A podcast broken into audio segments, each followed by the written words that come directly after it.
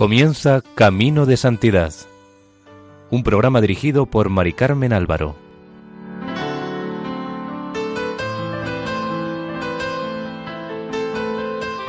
Nuestra cordial bienvenida al programa Camino de Santidad, realizado por el equipo de Radio María en Castellón, Nuestra Señora del Lledó. Les invitamos a escuchar el segundo y último capítulo dedicado a la vida de Sor María Celina del Niño Jesús.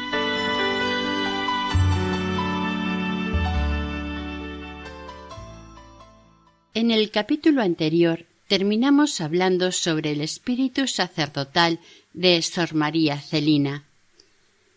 En sus apuntes dejó escrito Después de mi muerte seré el ángel custodio de mis sacerdotes. No lo dudo.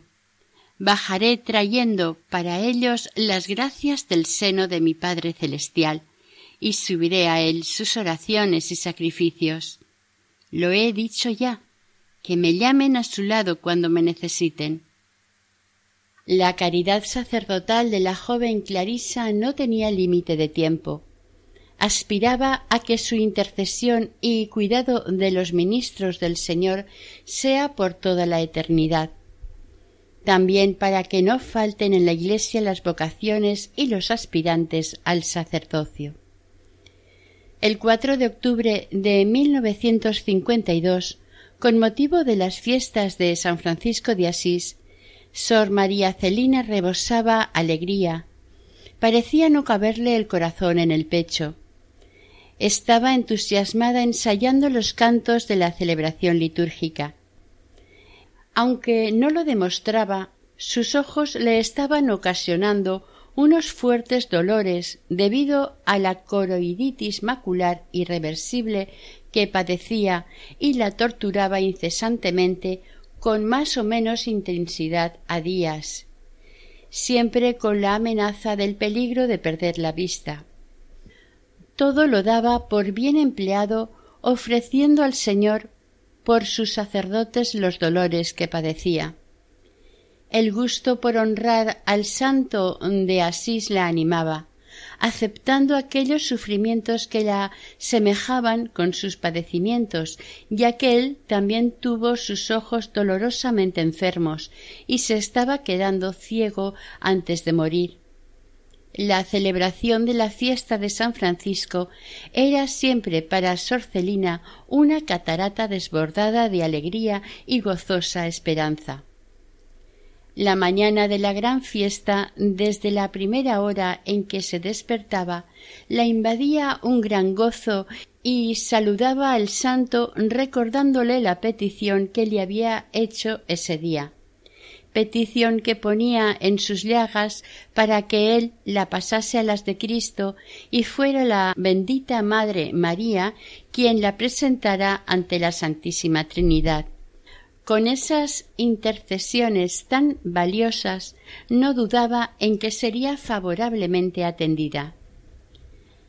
Cada día Sor María Celina estaba más entusiasmada viviendo su vocación de hermana pobre, hija de Santa Clara. El celo por la observancia de la regla la consumía.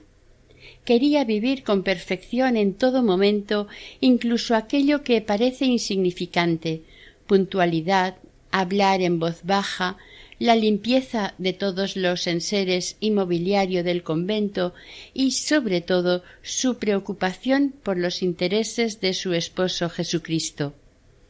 El hambre de Dios, el hambre de cumplir su voluntad santa y amorosa la devoraba, y la felicidad rebosaba de su persona siempre servicial y atenta quería que su vida se transformara en una copia exacta de Francisco y Clara, sus amadísimos padres, como ella escribió.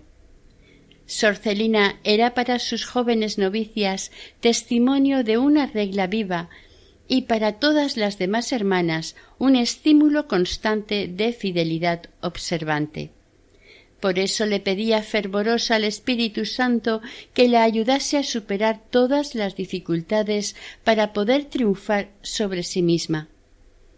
En sus notas íntimas recuerda la mañana del 22 de junio de 1947, último día de la novena al corazón de Jesús, se despertó muy temprano. Eran las cuatro y media de la madrugada y no podía dormir. Las almas de Villafranca me preocupaban, escribió. Pedía para ellas a la Virgen que enviara a los ángeles custodios a sus casas para que despertaran a los perezosos y alejados y los llevaran a la Santa Misa de Comunión en aquella fiesta reparadora del corazón de Jesús. Y aquel día la misa de comunión estuvo más concurrida que en años anteriores, anotará agradecida, lo que causaba a nuestra Clarisa un gran consuelo con su gratitud sin medida al Señor. Sor María Celina tenía un alma verdaderamente sacerdotal y misionera, encendida de celo apostólico por el bien espiritual de todas las almas, particularmente las más cercanas a su monasterio, y se esforzaba porque todos los hijos de aquella parroquia de Villafranca, los de las parroquias del Bierzo y de todo el mundo, fueran fieles servidores de Cristo, cumplidores de sus deberes de creyentes y agradecidos al Señor que en el sagrario nos espera para ser alimento de las almas y consuelo en sus penas. Se interesaba sobre todo por la santificación de los sacerdotes. Era la misión que el mismo Señor le había encomendado al nombrarla espiritualmente madre de todos los sacerdotes por eso pedía al Señor por su santificación y porque no faltasen vocaciones sacerdotales y religiosas en su santa Iglesia. Quería que hubiese muchos seminaristas. Estos eran los predilectos de su afecto y de sus oraciones para que no faltasen los sacerdotes del mañana. Todos eran sus hijos espirituales. El alma sacerdotal de nuestra Clarisa se nota claramente en estas expresiones suyas en que se refiere a los mismos sacerdotes y a su encuentro con ellos. Dirá Cuando veo esos sacerdotes llenos de fervor y ocupados únicamente en desempeñar con perfección su altísimo ministerio, mi gozo no tiene límites. En cambio, mi mayor tormento es el pensar que pueda haber alguno que no corresponda debidamente a tan divina vocación. Para estos son mis lágrimas y mis mayores esfuerzos. El 24 de enero de 1948 anotó en su diario Tuve un sueño muy consolador y simpático. Me vi rodeada de una multitud de sacerdotes que con insistencia me pedían ayuda. Unos me pedían oraciones, otros sacrificios. Estos me confiaban la solución de un asunto, aquellos la santificación de su alma, etc. Unos me llamaban por aquí, otros por allá, y yo no sabía qué hacer ni cómo multiplicarme en mi afán de atenderlos a todos, cuando de pronto oí la voz de Jesús que me decía todo lo que estás sufriendo estos días te lo acepto por ellos. Se refería el Señor a los dolores de mis ojos que estaban padeciendo y a las consecuencias de mi enfermedad. Desperté en el momento, contentísima y dispuesta a darles a mis sacerdotes no solamente la luz de mis ojos, sino hasta la vida misma, si él quisiera. No es de extrañar que en febrero de 1950 estando pidiendo por los sacerdotes a la Santísima Trinidad para que ellos se beneficiasen los primeros del fruto espiritual de su vida, escriba Cuando esté en el cielo que me llamen, bajaré a su lado y los ayudaré en sus apuros, sobre todo en las necesidades de su alma. Compartiré con ellos mi felicidad y les dejaré aspirar el aroma de la visión beatífica para que se enamoren hasta enloquecer del misterio trinitario. Por aquellos días llegó a la comunidad la triste noticia del grave peligro de condenación que corría un sacerdote para el que pedían oraciones a las hermanas, y con gran dolor de su alma llegó a conocimiento de Sor María Celina. La desazón que le causó se refleja en su diario con fecha 9 de febrero de 1950. Hace días que estoy sufriendo por un sacerdote que, según nos dicen, se halla al borde del precipicio. Qué golpe tan terrible para mi corazón sacerdotal. Piden a la comunidad oraciones urgentes por él. No sé quién es ni lo conozco, sin embargo lo llevo en el alma. Es algo muy mío, pues tú, Señor, me lo diste. Mejor, es algo muy nuestro. ¿Cómo no desgarrárseme el corazón si es una fibra de él? ¿Cómo no estar dispuesta a perder la salud, la vida, antes que permitir la muerte eterna de este hijo? Para ejercer esa misión maternal que se le confió, empleaba la oración y la penitencia, Pensaba en los sacerdotes, en sus trabajos, preocupaciones y peligros en el ejercicio de su ministerio, sobre todo los sacerdotes del mundo rural, que tanta ayuda necesitan. La estimulaba en el vencimiento de sus propias dificultades, en vivir su vida de observante clarisa y pidiendo al Espíritu Santo llenase a los sacerdotes de su paz, gozo y fortaleza, los iluminase haciéndolos luz verdadera para los hombres y portadores de la verdad de Cristo, que sean auténticos sembradores del mensaje de su Evangelio y segadores de las mieses apostólicas que el Señor pone en sus manos para establecer en el mundo su Iglesia. Su admiración por los sacerdotes y agradecimiento por la abnegación de su ministerio eran inmensos. No le faltaba razón a Sor Celina cuando dejó escrito Yo no puedo ser sacerdote, es verdad, pero he convertido mi vida en continua plegaria, ofrenda, sacrificio y oblación por ellos, mis sacerdotes del alma. La coroiditis macular y la pérdida creciente de la visión, que afectaba en especial a su ojo izquierdo, se manifestaba interminentemente con intensos dolores de cabeza que ella ofrecía al Señor por sus sacerdotes.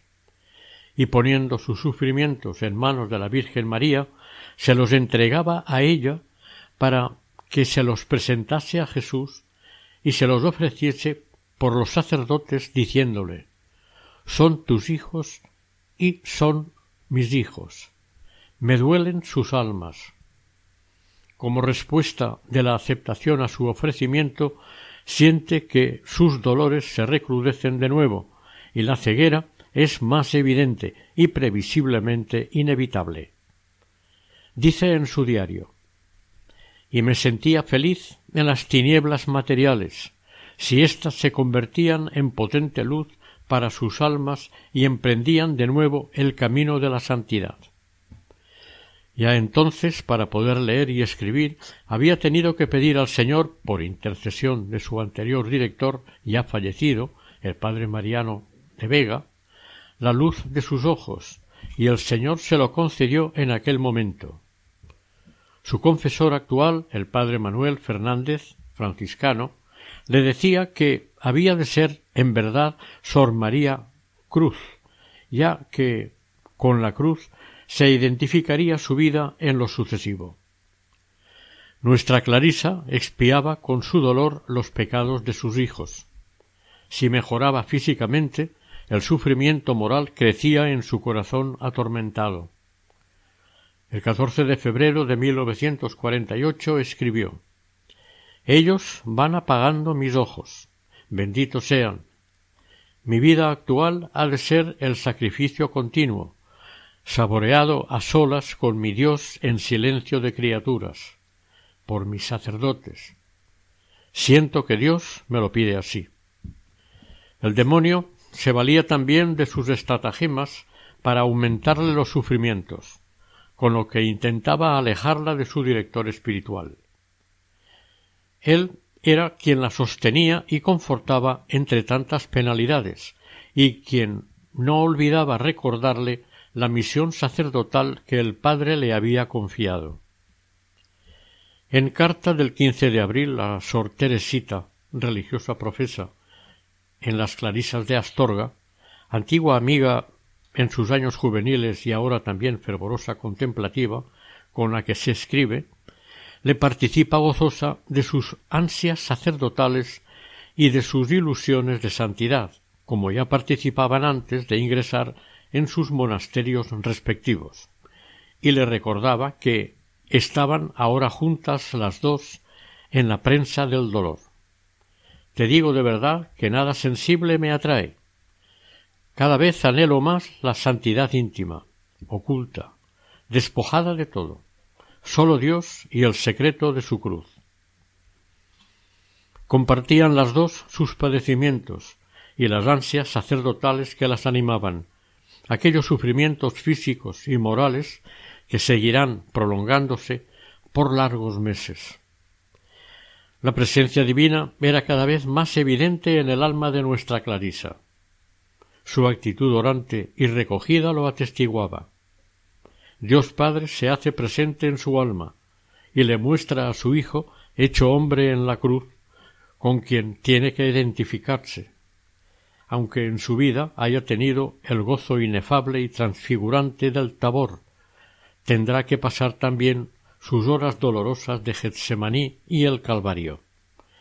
Apurar hasta las veces el cáliz del dolor, así Cristo crucificado se introduce con sus tormentos y se hace presente en la vida de Sorcelina.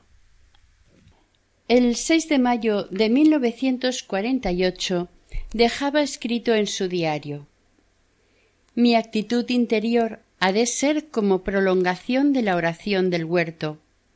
Sí, es necesario sufrir y sudar sangre hasta derramarla toda, gota a gota, en el esfuerzo diario, para aplacar a la justicia divina y arrancar las almas del infierno. No sé lo que me ha pasado, pero al ver tantos pecados del mundo, sobre todo de los malos sacerdotes, las ansias que tenía de morir se han trocado en la ardiente ilusión de vivir mucho para padecer y consolar a mi Dios, Padre amorosísimo, tan atrozmente ultrajado. Así dejaba patente la generosidad de su caridad sincera y el ofrecimiento como víctima reparadora Sor María Celina. Esta era la respuesta de su amor sacerdotal y generoso. El jueves 5 de noviembre de 1936, víspera del primer viernes de mes, al entrar en el coro para tener su hora de vela de las once de la noche, tuvo Sor María Celina una visión intelectual del ser infinito de Dios. Los sentía presente como una niebla o nube en la que quedó envuelta para gran sorpresa y admiración suya, mientras se extendía sobre ella la divina fecundidad de Dios, que la hizo madre de todos los sacerdotes. Inmediatamente se sintió revestida de entrañas verdaderamente maternales para recibirlos. Sintió que sobre ella recaía el peso de la maternidad sacerdotal con las responsabilidades que el Señor le confió, y en aquella noche experimentó en su corazón lo que cuenta en su diario. Se me infundió un amor hacia mis nuevos hijos tan excesivamente divino y sobrenatural como jamás lo había sentido. La Santa Trinidad, sin distinción de personas, le concedió directamente esta gracia, produciendo en su alma una completa destrucción y aniquilamiento de toda su naturaleza, por lo que su alma, abrumada por aquella grandeza tan extraordinaria y la obligación que conlleva, quedó sumergida en un mar de amor divino y sacerdotal. A pesar de estas gracias y otras muy extraordinarias con las que Dios uno y trino la consolaba y asistía, Sor María Celina era en su monasterio una monja más entre las de aquella numerosa comunidad, aunque sobresalía por su vida observante, por su entrega al amor divino la fidelidad en el cumplimiento de sus deberes conventuales, la colaboración en los trabajos comunitarios con las hermanas, en el desempeño de los cargos y ocupaciones que la obediencia le confiaba, en cuidar aquel pequeño jardín que le correspondía en el claustro y que se recuerda todavía con su nombre. Todos estos actos llevaban el sello de su generosidad amorosa y sacerdotal, de su disponibilidad y entrega al deseo divino. En todos ella se manifestaba como un Cristo sacerdote que vive entregado a cumplir la voluntad del Padre. En 1935, mil veces bendito, escribe Sor María Celina, el Señor la enriqueció con regalos, con gracias particulares para purificar su alma de toda sombra de pecado y realizar esa unión inefable de conformidad entre las divinas personas y esta miserable pecadora, diría ella. La preparó para esto haciéndola participar primero de los tormentos y desamparo de Cristo en Getsemaní y en el Calvario, bebiendo con él tan sólo una gotita de aquel amarguísimo cáliz que él bebió hasta las heces. De esta forma el Padre Celestial la preparó para seguir la vida pobre de Jesús, y la Santísima Virgen la vistió con las mejores galas, las vestiduras nupciales, tejidas por el amor y el dolor para el solemne desposorio con el Espíritu Santo al que aspiraba. Esta boda mística tuvo lugar días antes de Pentecostés, aquel mismo año de 1935. Estando en oración, se sintió inundada de gozo, empapada de luz, y vio presentes a las divinas personas sobre las que estaba meditando y sin saber por quién, sintió su alma arrebatada. Entonces sintió que el Padre Eterno la introdujo en su seno inmaculado, donde pudo entender el misterio de la Santísima Trinidad. En otra ocasión en que se le hizo presente el misterio de la Trinidad, como dijimos en el capítulo anterior, nuestra Clarisa detuvo su atención de manera preferente en la persona del Espíritu Santo. Encontraba en ella un encanto especial y un algo arrebatador que la cautivaba, y le pidió a Dios Padre le entregase el Espíritu Santo a su alma, pues no podía vivir sin poseerlo en su corazón. Ese sería el momento en el que, en intimidad amorosa, celebraría con él el místico desposorio al que Dios la tenía destinada. El Padre, por su parte, quería entregarle el don inefable del Espíritu Santo, el don de los dones espléndido, como dice la secuencia de Pentecostés, que es el himno más antiguo al Espíritu Santo, el Beni Sancte Spiritus, a pesar de lo indigna que se sentía su sierva. Pero antes de darle respuesta y concedérselo, Dios Padre le preguntó La esposa tiene que llevar su dote y debe tener cualidades que agraden a su esposo. ¿Y tú qué tienes?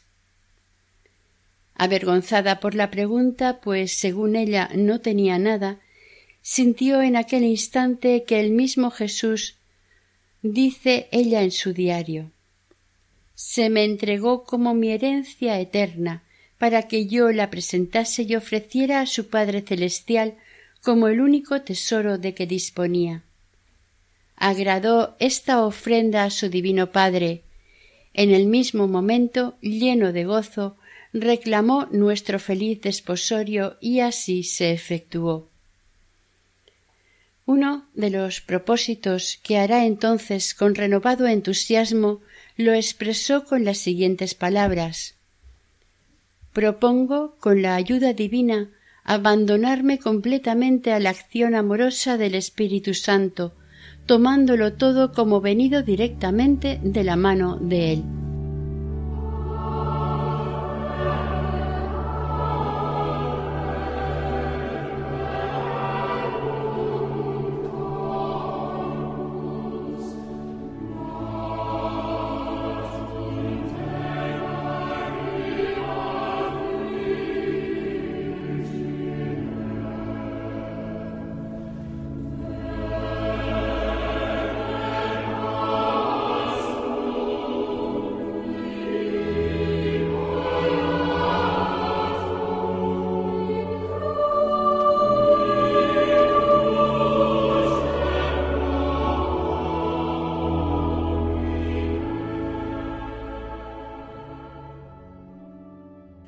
A Sor María Celina le costaba mucho tener que escribir estas experiencias místicas de su alma, y otras más que omitimos por no podernos alargar.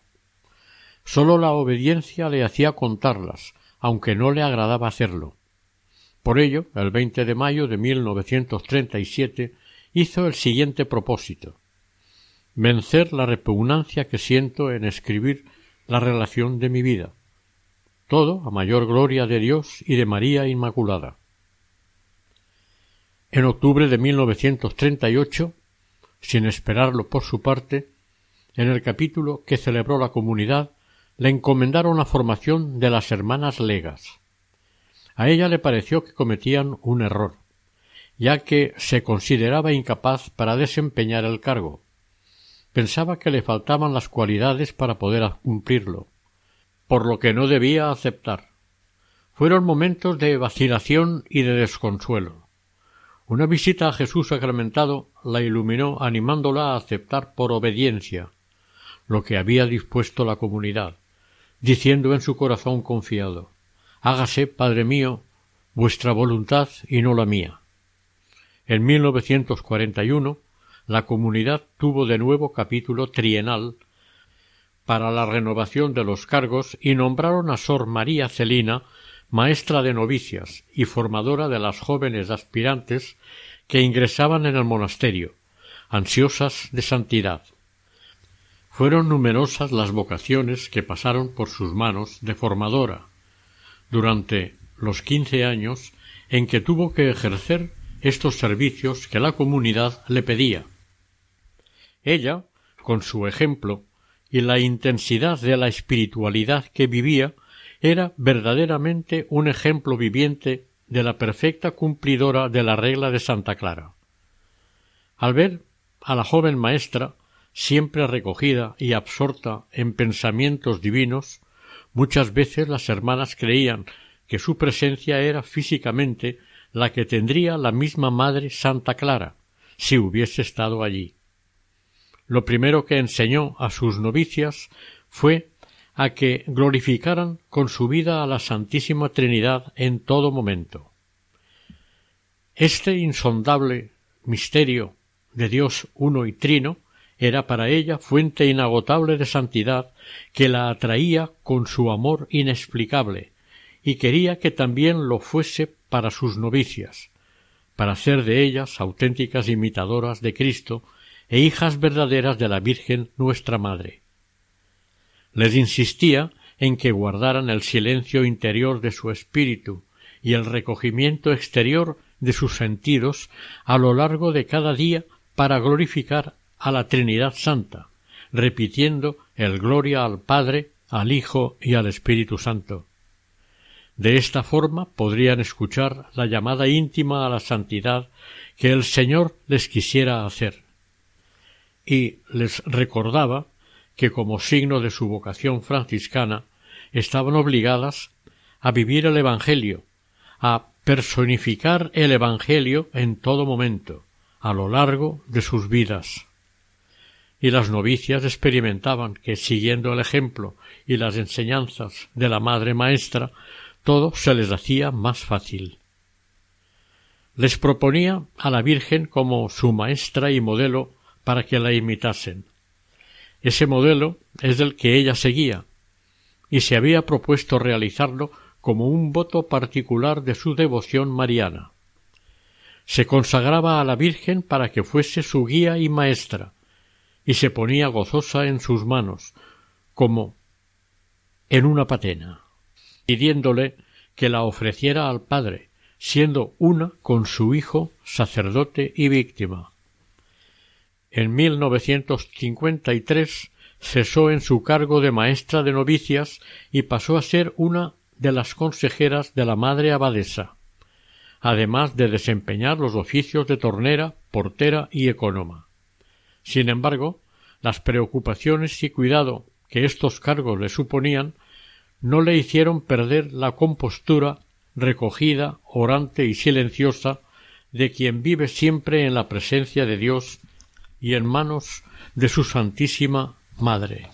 Se esforzaba por concentrarse en su interior, a pesar de las distracciones que le asediaban, pero no le hacían perder la presencia de Dios en todo momento. Para hacerlo todo bien, en el desempeño de su oficio de tornera, se apoyó en su devoción a su ángel custodio, al que nombró tornero, para que fuera él quien se preocupara de recordarle los encargos a su debido tiempo, para que ella pudiera dedicarse sin preocupaciones temporales a su vida de oración e intimidad con Dios, con su pensamiento puesto en la Santísima Trinidad y en la Inmaculada.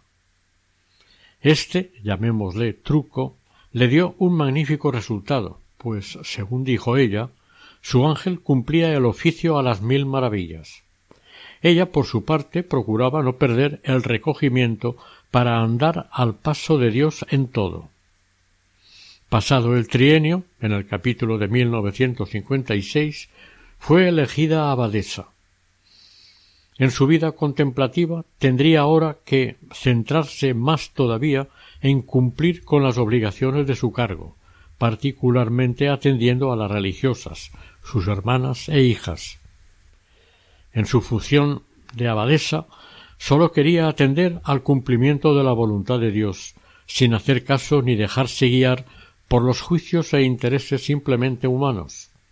Por eso miraba a todas las personas y a todas las cosas a través de Dios, desde arriba hacia abajo, lo que le daba un magnífico resultado.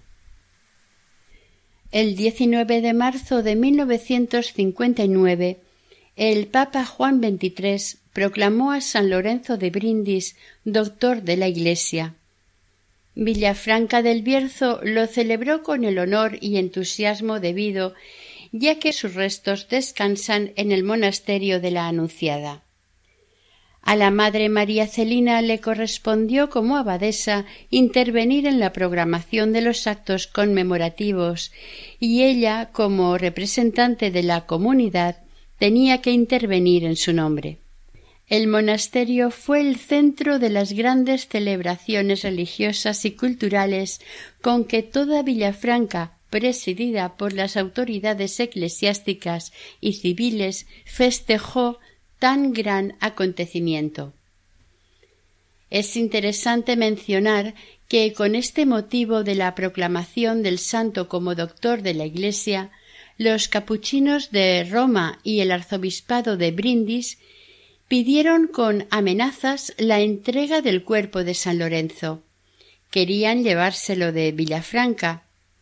La actitud sensata, comedida, valiente y firme de Sorcelina, resistiendo las insistentes y apremiantes peticiones, defendiendo con firmeza la presencia de los restos mortales de San Lorenzo de Brindis como parte integrante de aquella fundación conventual fue decisiva para que se quedaran en la anunciada para gloria de Villafranca del Bierzo. Durante el tiempo de su servicio a las hermanas como abadesa, fue tratando de sintonizar su comportamiento con el deseo de Dios. Desde Dios atendía a todas y cada una de las hermanas y a cuantos acudían a ella pidiéndole orientación oraciones y consejo. No es de extrañar que al terminar el trienio, estando ya enferma, cesase en su cargo. El 25 de noviembre de 1959 y con satisfacción profunda pudo escribir en su diario Cesé en el cargo de abadesa. Gracias, mi Dios Padre. Gracias, mi Dios Verbo. Gracias, mi Dios Espíritu Santo, gracias, mi Dios Trinidad, por haberme librado del cargo y con él de tantos peligros, de tantas amarguras y sobre todo de tantas distracciones. En el mismo capítulo de 1959, en el que cesa de abadesa, María Celina es elegida vicaria y maestra de novicias, cargos que mantuvo hasta su muerte, si bien en el último año, debido a su estado de salud, tuvo que confiar el cuidado de las novicias a su auxiliar Sor María de Jesús. Toda la vida de nuestra Clarisa fue una lección de vida verdaderamente evangélica, por su conformidad con Cristo Jesús, sacerdote eterno y redentor nuestro. Ella quiso asociarse a su obra de redención y ser también corredentora con él. Como dejó escrito, no importa sufrir, lo que importa es amar. No importa morir, lo que importa es completar en mi alma y en mi cuerpo lo que falta a la pasión de Cristo, ser otro Cristo por María, en unión íntima de amor con Dios Padre y el Espíritu Santo. Quería saborear el cáliz y los tormentos de la pasión de Cristo y le pedía a Jesús crucificado Sujétame con tus clavos y haz de los dos una sola hostia, una sola víctima, un solo crucifijo en quien el Padre descanse su mirada purísima. Le faltaban todavía largos años de sufrimiento. A pesar de sus achaques, seguía en todo la vida de comunidad. A primeros de 1960, el médico dijo de intervenir en el intestino. Su padre espiritual, el padre Manuel Dieguez, le dijo que si la madre abadesa le daba permiso se operara, pero que no serviría de nada, porque su enfermedad no era precisamente de las que los médicos le diagnosticaban, y se operó a pesar de aquel dictamen médico tan desconcertante que no sirvió más que para acrecentar sus dolores. Los médicos seguían hablando de operaciones. Ella lo aceptaba diciendo tranquila De algo tenemos que morir, no hay que apurarse por ello. Y su confesor, en las cartas de aquel año 1960, ya le hablaba de via crucis, de crucifixión con Cristo, de que los remedios que se intentaban tal vez solamente sirvieran para aumentar sus dolores y sufrimientos. Y Sor María Celina se acordaba de aquella representación que había tenido en 1947 estando en oración, cuando vio el corazón de Jesús envuelto en llamas y totalmente llagado le daba a entender que para poder llegar a recibir el abrazo de su amor en su alma impaciente, también ella tenía que llagarse necesariamente y participar así de sus dolores. El 21 de enero de 1960 ingresó en el Hospital de la Reina de Ponferrada. Le diagnosticaron un tumor en el vientre. El 2 de febrero la operaron y le extrajeron dos quistes no muy grandes y benignos. Pero tuvo grandes complicaciones y estuvo a punto de morir. La enferma sufría con paciencia serena y alegre. Lo veía como signo de todo lo que la voluntad divina quería para ella, por lo que no dudó en manifestar. Lo acepto todo para gloria de tu adorable Trinidad y por mis sacerdotes. En aquellas horas de tanto sufrimiento, Sorcelina no se cansaba de invocar la protección de la Virgen Madre pidiéndole su ayuda, y les suplicaba con filial confianza Madre mía, que sepa santificarme en el dolor. Ayúdame, Madre, quiero ser santa y quiero abrazar con alegría todos los sufrimientos físicos y morales que mis tres tengan dispuestos. La fe que sostenía su entereza de ánimo la ayudaba a soportar tanto sufrimiento. A pesar de todo se recuperó y pudo volver a su anunciada querida, aunque sin que los horribles dolores hubieran desaparecido. Sin duda eran como un aviso, de su pronta vuelta al hospital. Meses más tarde, el 4 de febrero de 1961, desahogándose con la Virgen, escribió No te pido que me cures, que nunca te lo pedí, ni siquiera que me libres de los médicos, de la salida de mi querida clausura, de otra nueva intervención si trataran de ello. Nada, madre mía. En cambio, si te pido me des el heroísmo en las virtudes, la santidad. Que sepa reproducir a Cristo en todos mis actos para que cuando llegue mi hora de ir al Padre aparezca ante Él revestida de Jesucristo, su Hijo divino. Es lo único que quiero y te pido, Madre. El 9 de febrero de 1961 se encontraba tan mal que la tuvieron que volver a ingresar. Aquel mismo día empezó a ser sometida a lo que ella llamó el primer amarguísimo reconocimiento al que seguirían otros en días sucesivos. Para poder soportarlos escribió Me uní a las disposiciones de Cristo cuando se vio desnudo ante la chusma en la cima del Calvario y acatando la voluntad del Padre. Los médicos, con la mejor voluntad de acertar, sin embargo, no hicieron sino aumentar la serie de sufrimientos que la atormentaban. El día 19 de marzo, fiesta de San José, como se acercaba la Semana Santa, los médicos, para gran consuelo suyo, le permitieron volver a la Anunciada.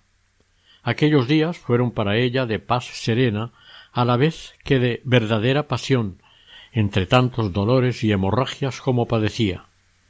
Su unión y agradecimiento a las tres personas divinas por estar de nuevo en su celda de la enfermería acompañada de sus hermanas, se manifestó con el gloria al Padre, gloria al Hijo, gloria al Espíritu Santo, que su corazón y sus labios pronunciaban sin cesar. Volvió al hospital el 7 de abril, primer viernes de Pascua, Pensaba en su muerte, que anhelaba si ésta era la voluntad de su Señor, y que tanto se retrasaba. Dijo Muero feliz. Con Cristo quiero dar frutos para el Padre. Quiero también que mi muerte sea reparadora por tantos pecados como se cometen. El 5 de mayo le estirparon del pecho un tumor canceroso. La paz de su alma no se alteró al capellán del monasterio, el padre Pedro Marcos, que la visitó, con gran serenidad y alegría, le manifestó Bendito cáncer que me da la ocasión para sufrir por mi esposo, que tanto sufrió por mí. La llevaron a Madrid el 26 de mayo a la clínica de Claunen, y allí confirmaron el diagnóstico. Tenía metástasis, y optaron por no operarla ni radiarla. El 20 de junio la trasladaron a Villafranca del Bierzo. El 13 de octubre de 1961, recordando las gracias de predilección que el Señor le había concedido, al dirigir la mirada al crucifijo, escribe Cristo en la cruz, con sus brazos abiertos, con su corazón sacratísimo traspasado, me da la explicación de todo. Esa sangre divina vertida hasta la última gota por mí, me la dio como un regalo que encerraba la promesa de una eternidad feliz con él, con su Padre y su Espíritu Santo, con su Madre Santísima, con sus ángeles y sus bienaventurados en el cielo. Gracias, Señor. El lunes 27 de noviembre de 1961, festividad de la Medalla Milagrosa, recibió el viático Así refiere aquel momento. Después de haber recibido la absolución de mis pecados, entraba Jesucristo, acompañado de todas sus esposas, en esta humilde celdilla de la enfermería para ser mi viático, mi fuerza y mi sostén en mi camino hacia la eternidad.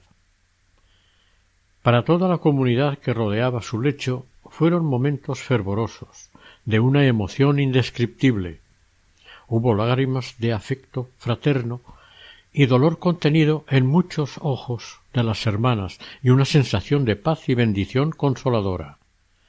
Pero aún no había llegado el final.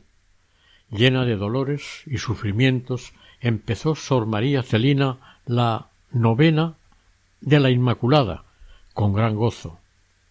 Los dolores casi continuos no los mitigaban los calmantes y decía Estoy como quiero, porque estoy como quiere Dios. Eso me basta. El día ocho, fiesta de la Inmaculada, fue un continuo suspiro por el encuentro con la bendita Madre, la Virgen Santísima.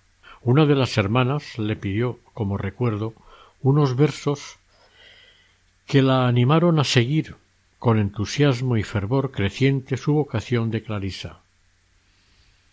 Y con esfuerzo le escribió Si del martirio la palma suspiras por conseguir, ama y sufre sin cansarte, que la aureola de mártir tu frente ceñirá al fin.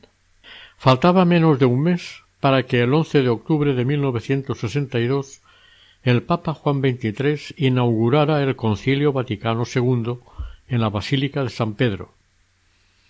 Todo el padecer de aquella hija pobre de Santa Clara había sido ofrecido sin reserva por el concilio. Sor María Celina tenía muy presentes al Papa y a los padres conciliares en las celebraciones que empezaron aquellos días.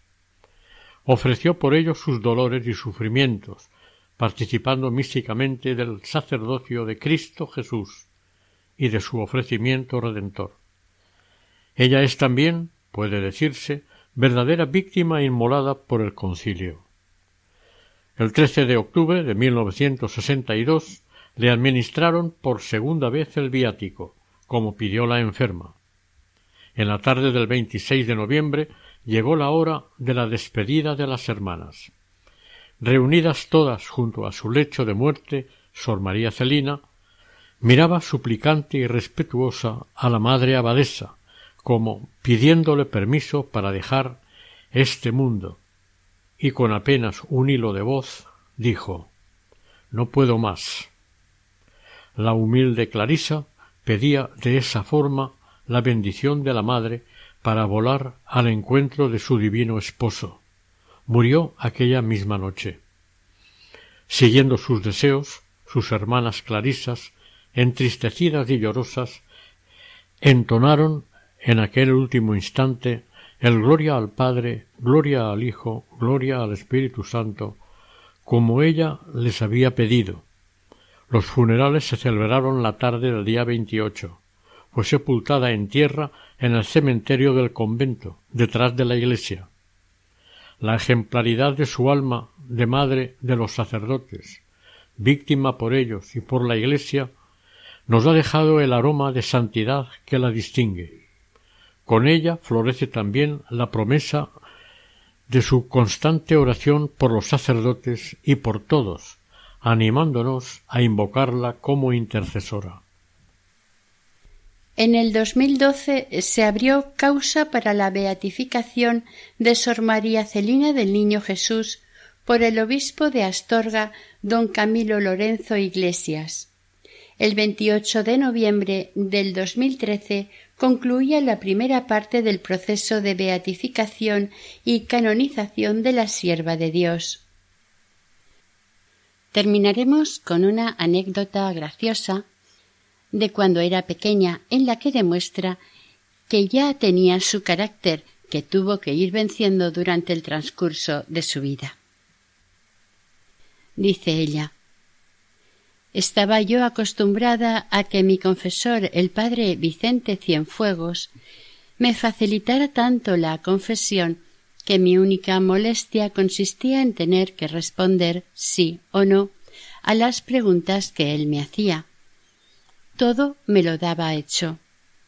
Pues bien, una de las tardes de confesión nos encontramos con que el padre no pudo bajar al confesionario. Ante esta noticia me apuré terriblemente y dije a mi madre Mamaita, si no está el padre Vicente, ¿con quién me voy a confesar? No te apures, hija, me respondió. Nos confesaremos con este otro padre, que dicen es muy santo. Con tan buenos antecedentes me contenté mucho y me acerqué a la ventanilla con todo fervor pensando cómo confesarían los santos. Mas cuál no fue mi asombro al oír que el padre me preguntaba qué faltitas había cometido durante aquellos quince días. Pregúntemelas usted, le contesté muy decidida. No, hijita, quiero que me las digas tú, repuso él. Pues el padre Vicente así lo hace, volví a decirle. Pues yo no, y quiero que te acostumbres a confesarte tú solita. En esta continuamos por un rato sin que ninguno de los dos cediera, hasta que, no pudiendo contener más mis nervios que estaban desatados, y aprovechando una nueva pregunta suya Vamos, nena, dímelo, ¿qué pecaditos tienes? Ninguno, le contesté. Y me levanté del confesionario como un rayo, sin esperar a más razones y no querer más confesiones con santos. No recuerdo lo que pasó después, ni si se lo dije a mi madre. Lo que sí recuerdo y me quedó bien grabado es que aquella tarde fue para mí de verdadera penitencia. Sor María Celina del Niño Jesús, tras una vida de constante fidelidad a la gracia, de servicio fraterno y de inmolación generosa en la más plena identificación con Jesucristo, Murió a los cincuenta y dos años el 26 de noviembre de 1962, ofreciendo su vida en holocausto de amor a la Trinidad por el éxito del Concilio Vaticano II y la santificación de los sacerdotes. Hoy Sor María Celina es considerada como una de las místicas franciscanas más relevantes del siglo XX, aunque aquí en España de momento es bastante desconocida. Son numerosos los favores recibidos por su intercesión, encontrándose pendiente un milagro para poder proceder a su beatificación.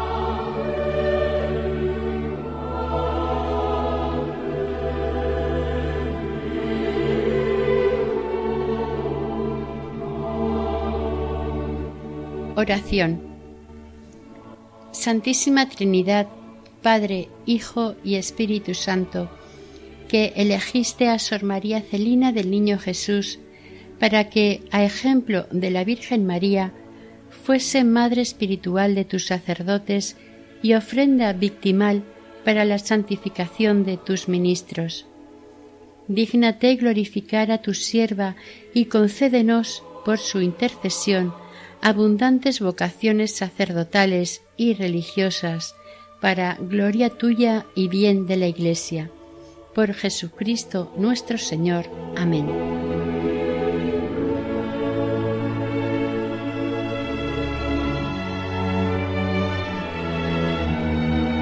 Terminamos aquí el segundo y último capítulo dedicado a la vida de Sor María Celina del Niño Jesús dentro del programa Camino de Santidad, elaborado por el equipo de Radio María en Castellón de Nuestra Señora de Lledó. Deseamos que el Señor y la Virgen les bendigan.